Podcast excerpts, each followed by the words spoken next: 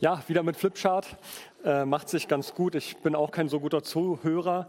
Bin immer dankbar, wenn mitgeschrieben wird von demjenigen, der vorne spricht.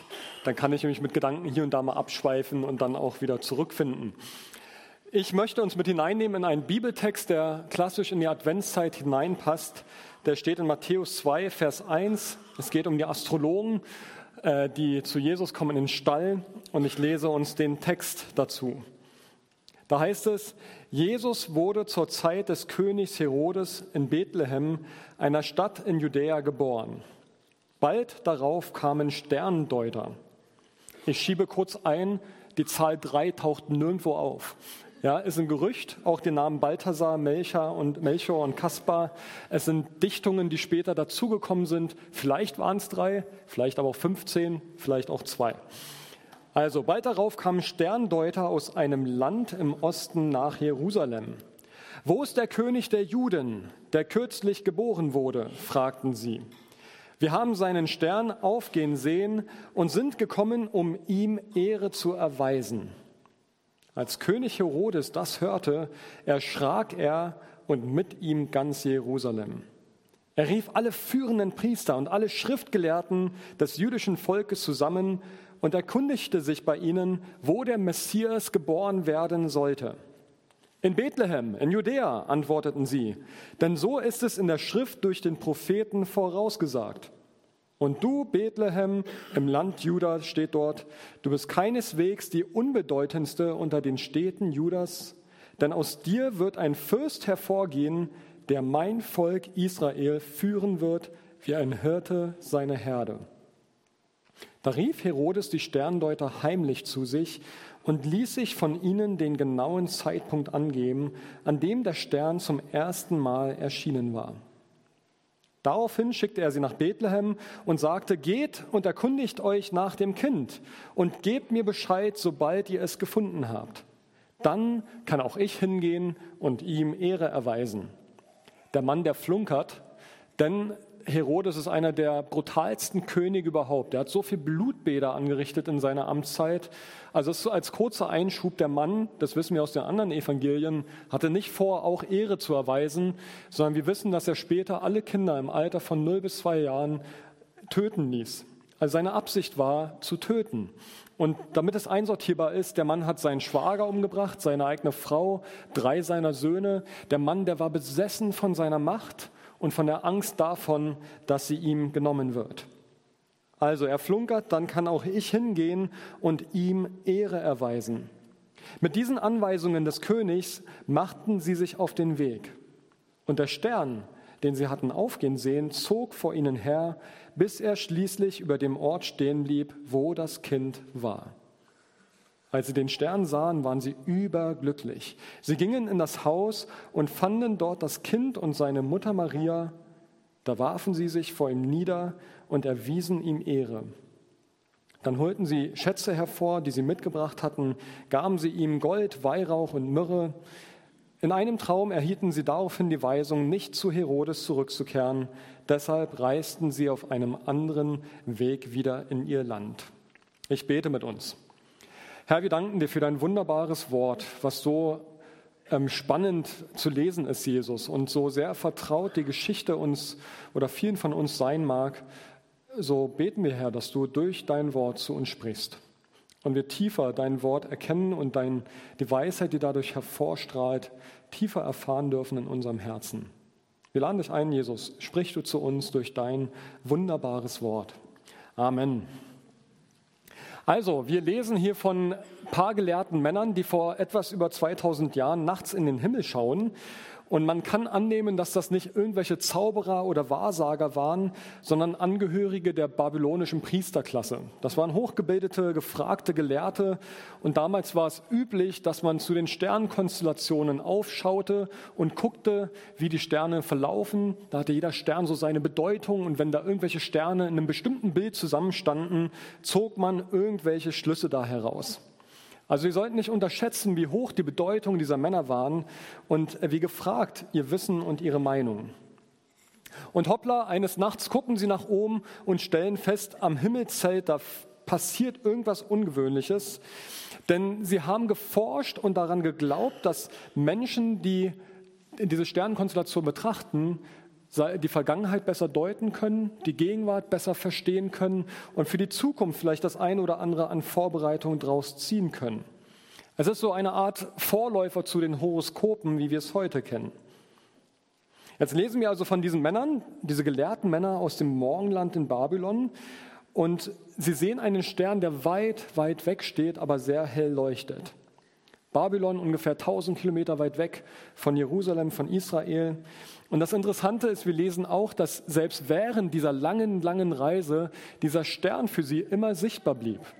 Also es war ein Stern, der, der, konstant eine gewisse Helligkeit hatte und die anscheinend so stand, dass sie immer Richtung, äh, Richtung Westen gehen mussten, genau, äh, und immer diesem Stern hinterher. Das Spannende ist, es haben verschiedene Astronomen, also Unterschied Astrologe, Astronom ist ganz wesentlich. Der Astronom ist der wissenschaftlich sich mit Sternen auseinandersetzt. Der Astrologe ist der, der äh, landläufig Hokuspokus und bisschen hier und da und guckt, äh, was der Stern XY heute bedeuten könnte. Ist manchmal belustigend, äh, das Horoskop zu lesen. Ich empfehle es nicht, aber es ist manchmal amüsant, was da so steht. Auf jeden Fall der Dieter Hermann, ein Astronom, also ein Wissenschaftler, der hat versucht, mit Modellrechnung mal herauszufinden, was ist damals eigentlich passiert, vor 2000 Jahren. Und das Spannende ist, es lässt sich ja tatsächlich durch Modellrechnungen herausfinden, wie Planeten und Sternenkonstellationen vor Hunderten oder vor Tausenden von Jahren waren. Das sind Hochrechnungen, die man betreiben kann. Und sein Ansinnen war herauszufinden, was war denn dieser helle Stern, den die Sterndeuter da gesehen haben. Und klar, wir müssen einschränken, es ist Theorie. Es ist also eine Annäherung, ein Versuch herauszufinden, was war das, welche Planeten waren zu dieser Zeit auf welcher Laufbahn wie unterwegs und standen wie zueinander. Und der Dieter Hermann hat herausgefunden, dass es zu dieser Zeit, also um das Jahr Null herum, eine Sternenkonjunktion, eine Planetenkonjunktion gab. Konjunktion kennt man, das Wort und ist eine Konjunktion zwischen bitter und süß oder sowas. Ähm, und eine Sternenkonjunktion meint, dass zwei Sterne vom Blick des Betrachters aus wirken, als wären sie ein Stern. Ich mache es mal plastisch. Ich habe hier zwei Taschenlampen und in die kann ich jetzt in den Saal leuchten. Und zu einem bestimmten Zeitpunkt werdet ihr alle merken, das Licht vereint sich zu einem Licht, obwohl zwischen den Taschenlampen ein Abstand ist. Ja? In der Realität, die Planeten sind teilweise hunderttausende Lichtjahre auseinander und trotzdem das Licht fällt über eins und die Wirkung für den Betrachter da hinten ist in dem Moment, hey, da ist eine Lampe ziemlich hell. Da ist ziemlich hell da hinten am Himmel. Also das ist eine Sternen- oder Planetenkonjunktion, ein Moment, wo Sterne übereins kommen und das Licht kräftiger aufleuchtet. Ist ein schönes Ding. Das Spannende ist nur, stellen sich mehrere Fragen. Die Sternendeuter, die kommen ja zum Herodes und sagen, es gibt einen König von Israel, der geboren wurde. Drei Informationen. Die erste Information in Israel, ich mache symbolisch den Davidstern hin, auch wenn er natürlich erst später entstanden ist. Also Israel ist eine Information. Die andere Information ist, ein König ist geboren, symbolisch die Krone. Und ein Kind ist geboren. Machen wir ein Baby dafür.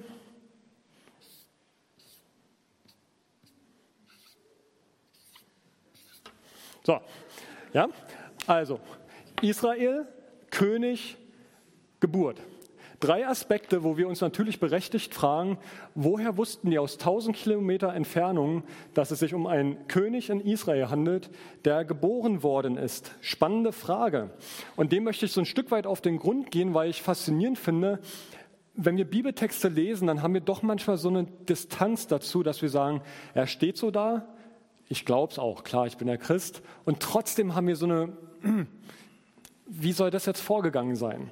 Und ich möchte euch in eine Annahme hineinnehmen, die der Dieter Hermann entwickelt hat, die auch schon andere Astronomen versucht haben zu untersuchen, woher diese Deutung denn kommt und äh, versucht mit euch mal darauf einzusteigen. Der erste Stern, die Krone, die wir hier zu sehen haben, die steht für den Jupiter. Und das hat den Grund, dass damals schon der Jupiter als der König aller Sterne, der Gottkönig aller Sterne war, weil er am prominentesten schien, am prominentesten sichtbar war. Die Babylonier haben den Jupiter nach ihrem Gott Marduk benannt. Die Griechen haben Jupiter nach ihrem Obergott Zeus benannt. Also der Jupiter ist der Gottkönig unter den Sternen, der, der höchste Stern. Und vielleicht klingt es bei dem einen oder anderen schon an, also dieser Stern war sichtbar am Himmelszelt. Der war leuchtete. Ich habe gerade gesagt, es war aber eine Sternenkonjunktion, also zwei Sterne, zwei Planeten, die vor hintereinander sichtbar waren. Der zweite ist der Planet Saturn. Und der Planet Saturn, der taucht schon in der Bibel auf, wo der Prophet Amos dem Volk Israel vorwirft, dass sie ihre Opferfeier zu Ehren des Sterngottes Kevan machen. Und Kevan war nichts anderes als der Stern äh, Saturn, der am Himmel zu sehen war. Und selbst Tacitus, ein römischer Geschichtsschreiber, bezeugt später, dass der Planet Saturn als Repräsentant Israels galt.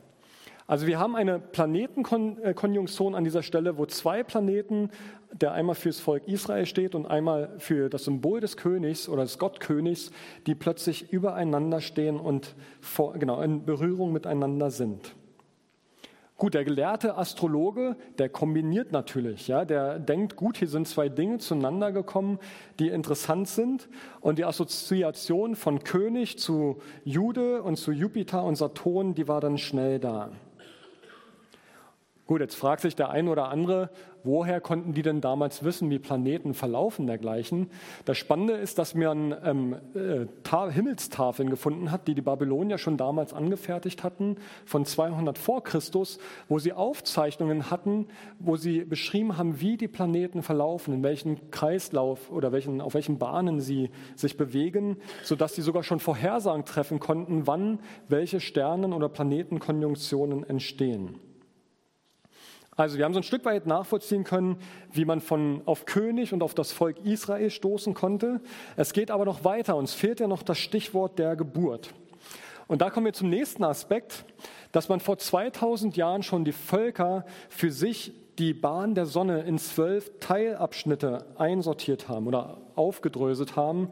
Und diese Abschnitte wurden mit Tieren bezeichnet kennt jeder. Äh, daher kommt das Thema ähm, Sternzeichen, Löwe, ähm, Fisch und was es da so alles gibt. Das waren die sogenannten Tierkreiszeichen, woraus später dann die Horoskope und Sternzeichen entstanden. Auf jeden Fall, eines dieser zwölf Tierkreiszeichen ist der Fisch und meint den Zeitraum von Januar bis etwa Februar. Und interessanterweise ist, dass der Fisch, wo ist mein Stift? Hier, dass der Fisch äh, symbolisiert wird für Geburt. Also schon damals hatte der Fisch, stand ja unter anderem in der Symbolik dafür für Geburt. Ich male jetzt gerade mal dieses Tierkreiszeichen hier ein, beziehungsweise diesen Abschnitt. Der stand symbolisch für den Fisch. So, der stand symbolisch für den Fisch. Das heißt, hier kommen drei Dinge zusammen. Eine Planetenkonjunktion im Tierkreiszeichen Fisch. Und jetzt können wir kombinieren alle drei Sachen miteinander und man kommt auf die Ahnung, die die Astronomen damals möglicherweise gehabt hatten, dass ein König geboren wurde in Israel. Geburt, Israel, Krone. Drei Einzelaspekte, die die Sterndeuter im Morgenland damals hellhörig gemacht haben. Und wie gesagt, Hand aufs Herz, ob das exakt so war, weiß ich nicht. Aber es, es gibt zumindest die Annahme, man kann tatsächlich sich darauf einlassen und sagen, hey, irgendwas wird ja am Himmelszelt passiert sein.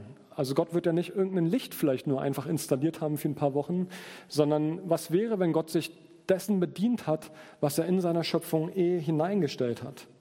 Saturn und Jupiter treffen sich im Tierkreiszeichen des Fisches und die drei, äh, sorry, ich korrigiere, die Sterndeuter, äh, sie kombinieren und stellen fest, es muss ein König in Israel geboren sein.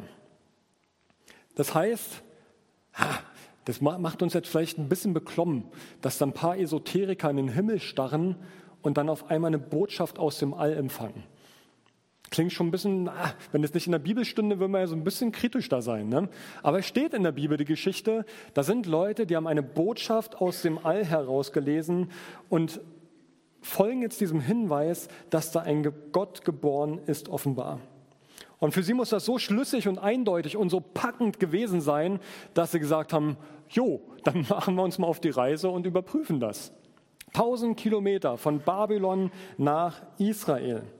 Denn das, was jetzt vielleicht ein bisschen witzig klingt, in ihnen muss irgendwas angestoßen worden sein, wo sie ja sagen, hey, ein Gott ist geboren worden in Israel. Und wir dürfen Zeuge davon sein, dann haben wir doch auch die Pflicht herauszufinden, woher kommt das? Ist das wirklich wahr? Und man könnte jetzt meinen, dass wir hier tief in die esoterische Astrologie oder so einsteigen, um irgendwas zu finden, aber es ist genau umgekehrt. Gott ist ganz tief in die Astrologie eingestiegen, um Menschen zu finden. Gott ist eingestiegen in die Astrologie und hat ist Menschen begegnet durch die ganzen Sternkonstellationen und Bilder, wo Menschen sich einen Reim drauf machen und er sucht einen Weg zu diesen Leuten, die da an den Himmel schauen. Wir sehen hier nur selber zwei Sterne, die in irgendeinem Tierkreiszeichen sich irgendwo begegnen und uns juckt es nicht die Bohne, aber für diese Männer, die haben auf einmal eine Geschichte zu erzählen, Rück, im Rückblick irgendwann mal, dass ihnen Gott begegnet ist. Für sie war es das Ereignis, sich auf diese richtig lange Reise zu machen. Und wenn Jesus sagt, ein guter Hirte lässt 99 Schafe stehen, um das eine zu suchen, dann heißt das, dass er an allen Orten, an allen, allen Orten sucht, um dieses eine Schaf zu finden. Und Gott macht sich auf den Weg und sucht diese Herren, die da am Sternenhimmel etwas entdeckt haben, was er irgendwo anscheinend in seiner Weisheit so vorherbestimmt hat. Das Spannende ist, so wie Menschen, die in der Astrologie tief drinne waren, auf einmal auf Gott gestoßen sind, so wie diese Männer hier, so, so kenne ich Zeugnisse von Menschen, die mitten aus dem Drogenrausch, mitten im Drogenrausch, wo sie sonst Elefanten und irgendwelche Dämonen gesehen haben, auf einmal Jesus begegnen. Oder es gibt Leute, die bei YouTube rumgucken und auf einmal stoßen sie auf einen Gottesdienst online, sei es bei uns oder woanders, und auf einmal sind sie gefesselt und gepackt. Beim bloßen Rumstreifen im Internet stoßen sie auf etwas und sind auf einmal wie gefesselt und kommen nicht weg. Vielleicht guckt gerade jemand zu und hat das gleiche Gefühl. Oder du sitzt heute hier und weißt gar nicht warum. Dann kann ich dir sagen, einer der Gründe ist, weil Gott dich sucht. Weil Gott dich will, weil er dich schon lange kennt und nichts mehr wünscht, als dass du ihn kennenlernst. Im Kontext der Sterndeuter können wir zumindest eines festhalten, dass Gott offenbar so groß und so souverän ist, dass er Menschen an Orten begegnen kann, wo wir vielleicht die Nase rümpfen, weil wir vielleicht sagen, hey, das, das macht man nicht, das ist nicht in Ordnung. Oder so wie Jesus zu den ganzen Aussätzigen, zu den Prostituierten, zu den Zockern gegangen ist, er geht mitten hinein, mitten hinein, ist sich nicht zu schade und er begegnet diesen Menschen. Wie geht die Geschichte weiter? Die Astronomen, die, äh, die Astrologen, die sagen, wir haben seinen Stern aufgehen sehen und sind gekommen, um ihm Ehre zu erweisen. Das Wort Ehre erweisen, was hier im Text steht, steht überwiegend immer in dem Zusammenhang, wenn es darum geht, Gott oder den Teufel anzubeten. Und wenn, wenn die Sterndeuter hier beschreiben, sie sind gekommen, um anzubeten, dann haben sie tatsächlich offenbar schon die Ahnung, es geht nicht nur um einen König, sondern es geht um den König der Könige. Es geht um Gott, der Mensch wird. Völlig ungreifbar, völlig unvorstellbar, dass sowas geht.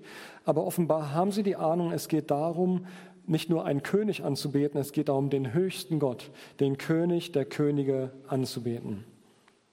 Wörtlich heißt es, auf die Knie gehen und den Boden küssen.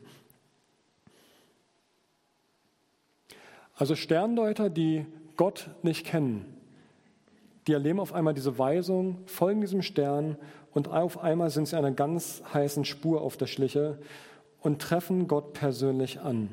Sie lassen sich vielleicht von so einer Art ganz widersprüchlichen und unbändigen Sehnsucht treiben, weil sie ja wissen, wenn, wenn da jetzt wirklich Gott geboren worden ist, dann fällt ja mein bisheriges Weltbild zusammen. Und wir müssen, das wäre vielleicht geschichtlich nochmal interessant, äh, uns auch vor Augen halten, diese Babylonier, die, die wussten um das Volk der Juden, denn die Juden, viele Juden haben im Exil in Babylon gelebt, haben ihre ganzen Schriften, ihre Traditionen mitgebracht. Das heißt, die, wir können gut und gerne annehmen, dass diese gelehrten Männer sehr wohl um Traditionen und Schriften der Juden von damals wussten.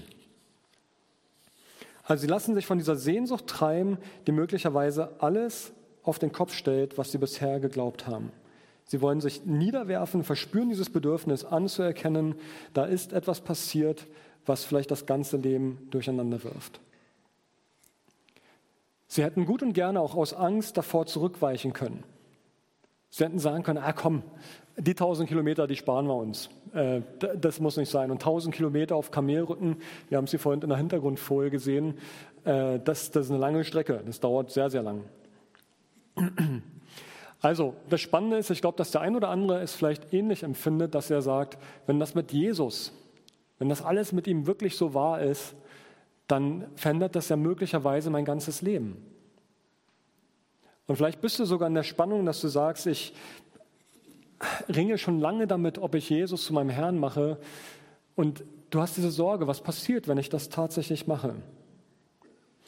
Und in der Hinsicht möchte ich dich gerne einladen zur Untersuchung des Glaubens.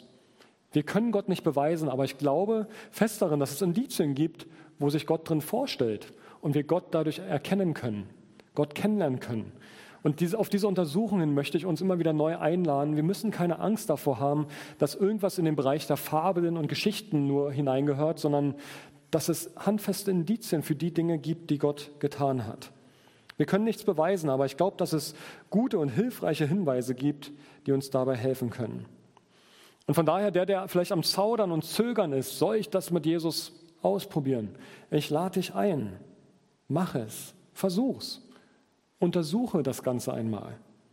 Vielleicht mit einem ganz schlichten Gebet, Gott, ich kenne dich nicht, aber wenn es wahr ist, dass du Gott bist, dann zeig es mir. Einfach die Einladung aussprechen, ich untersuche das. Ich möchte untersuchen. Und für die, die mit Gott schon eine Weile unterwegs sind, ich habe mich gefragt, wie oft ich aufgrund von einem Zeichen am Himmel mich tatsächlich auf den Weg gemacht habe. Vielleicht gibt es das ein oder andere Zeichen, was du vor Augen hast, wo du merkst, da spricht eigentlich Gott zu dir, aber bisher hältst du das auf diese 1000 Kilometer Distanz. Ich habe schon öfter erlebt, dass, ähm, dass es Gedanken gibt, die über Wochen, Monate bei mir immer wiederkehrend da sind. Und irgendwann wache ich auf und checke, hey, das, das ist ja der Heilige Geist, der zu mir spricht. Sei es eine Ermunterung oder eine Aufforderung oder etwas zu klären, ganz gleich. Aber ich habe schon so oft erlebt, dass Gedanken über Wochen, Monate bei mir immer wieder auftauchen und präsent sind. Und irgendwann ist so wie so ein äh, Wachwerden und ich checke, ah, ich, ich glaube, Gott spricht zu mir. Ich glaube, der Heilige Geist spricht zu mir und lädt mich ein oder fordert mich auf, eine Sache zu tun oder zu lassen oder eine andere Sache zu klären. Wo gibt es bei dir so etwas? Uns helfen keine tausend Sterne, auch keine hundert Sterne, auch kein ein einziger Stern, wenn wir uns nicht auf die Reise machen, wenn wir uns auf den Weg machen und das Ganze untersuchen. Und von den, von den Sterndeutern können wir eine Sache lernen. Sie haben eine Sache beobachtet, sie haben sich auf den Weg gemacht und damit untersucht und sie sind Gott begegnet. Und genau dazu lade ich dich ein. Beobachte, mach dich auf den Weg, mach dich auf die Reise und dann schau, was Gott tut. Das dritte kann man nicht machen, kann man nicht erzwingen. Und Gott begegnet dir vielleicht ganz anders, als du es erwartet oder gewünscht hättest. Aber du kannst dich entscheiden zu sagen, ich nehme mal wahr, was da ist. Ich mache mich auf die Reise und dann schaue ich, was passiert, was Gott vorbereitet hat. Und von daher lade ich ein zu der Fragestellung, Jesus, gibt es etwas, was du mir sagen möchtest, was ich tun, lassen oder klären soll. Ich komme zum Ende. Was ist das Ziel dieser Reise gewesen? Was haben die Sterndeuter ganz am Anfang gesagt? Sie haben gesagt, oder beziehungsweise nicht gesagt, sondern sie tun es dann, sie warfen sich nieder und erwiesen ihm Ehre. Sie warfen sich nieder und erwiesen ihm Ehre. So sind sie schon angetreten bei Herodes, haben gesagt, wir wollen kommen und wir wollen ihm Ehre erweisen, diesem Gott, der geboren ist. Das Ziel der Reise war, Gott anzubeten. Und am Ende reisten sie nicht als Schenkende wieder ab, sondern als Beschenkte. Sie haben vielleicht Gold, Weihrauch und Myrrhe mitgebracht, aber gegangen sind sie als Beschenkte.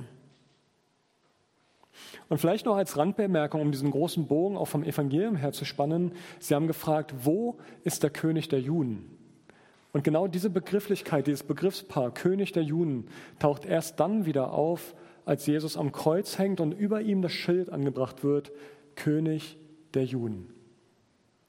Von Anfang an ist dieser Bogen klar, warum Jesus kommt. Er ist gekommen, um am Kreuz zu sterben und wieder auferweckt zu werden. Er ist gekommen, um den Menschen vorzuleben, wie radikal Gott liebt, dass seine Liebe keine Grenzen kennt. Von Anfang an war diese Mission klar. Der König der Juden, der, als, der, der angekündigt worden ist, der Leute, auf den sich auf eine lange Reise machen lässt, um das nachzuvollziehen, der ist gekommen, um die Versöhnung zwischen dir und Gott möglich zu machen. Und warum? Weil Gott aus allen Nationen so viele Menschen dabei haben möchte wie nur möglich, damit am Ende aus den vielen, vielen Stimmen ein großes, lautes Loblied erklingt, und alle Menschen gemeinsam bekennen, ja, Gott ist einer. Gott ist einer. Es gibt nur einen, der würdig ist, angebetet zu werden. In Offenbarung 15, 4, Vers 4 lesen wir, wer sollte dich, Herr, nicht fürchten? Wer sollte dich, Herr, nicht preisen? Denn du allein bist heilig. Ja, alle Völker werden kommen und anbeten vor dir denn deine Urteile sind offenbar geworden.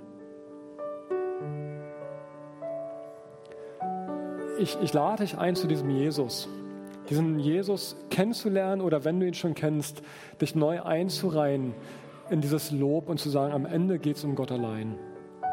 Es geht nicht um mich. Es geht darum, dass, dass wir unsere Stimme zum Lob Gottes erheben, dass wir zum Lob Gottes unser Leben hingeben.